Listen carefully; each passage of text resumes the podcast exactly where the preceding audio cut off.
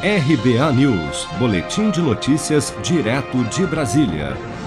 A Câmara dos Deputados aprovou nesta segunda-feira parte do texto aprovado pelo Senado na semana passada da medida provisória que autoriza a capitalização da Eletrobras e a proposta agora segue para a sanção do presidente Bolsonaro um dia antes de perder a sua validade nesta terça-feira.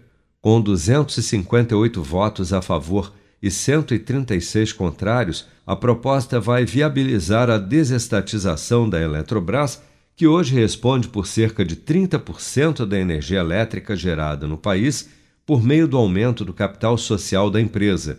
Ou seja, após a sanção da medida, o governo, que atualmente é o acionista majoritário da companhia, fica autorizado a fazer uma oferta pública de ações o que fará com que a União perca o controle acionário da empresa, mas mantendo a Golden Share, que lhe confere o poder de veto em reuniões das assembleias de acionistas.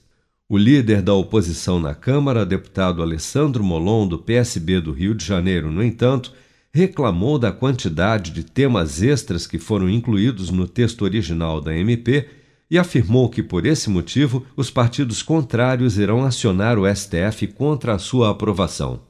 Mas hoje é um dia triste para o Brasil, presidente. Essa matéria aprovada na Câmara dos Deputados e no Senado Federal representa um grave retrocesso para o país.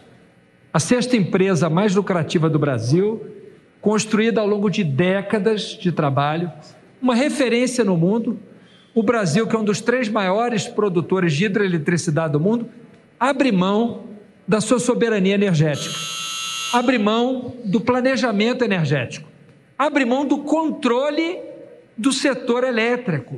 Dentre as 28 emendas ao texto consideradas jabutis por críticos da MP, está a reserva de mercado para a contratação de pequenas centrais hidrelétricas e a obrigatoriedade de compra de 8 mil megawatts de energia gerada por termoelétricas a gás natural, que poderá, segundo deputados e senadores de oposição, gerar aumentos extras nas contas de luz no futuro mas para o presidente da Câmara, deputado Arthur Lira, todas as alterações propostas ao texto original da MP e aprovadas pelo Congresso são pertinentes.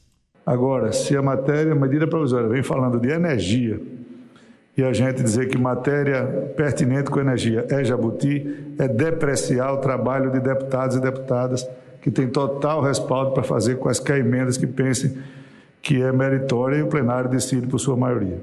A estimativa de arrecadação com a capitalização da Eletrobras é da ordem de 60 bilhões de reais e a sua aprovação no Congresso é vista como uma vitória para o governo Bolsonaro e principalmente para o ministro da Economia Paulo Guedes, que poderá agora avançar com a sua primeira grande privatização em mais de dois anos à frente da pasta. Se você quer começar a investir de um jeito fácil e sem riscos, faça uma poupança no Sicredi. As pequenas economias do seu dia a dia vão se transformar na segurança do presente e do futuro. Separe um valor todos os meses e invista em você. Poupe com o Sicredi, pois gente que coopera cresce. Com produção de Bárbara Couto, de Brasília, Flávio Carpes.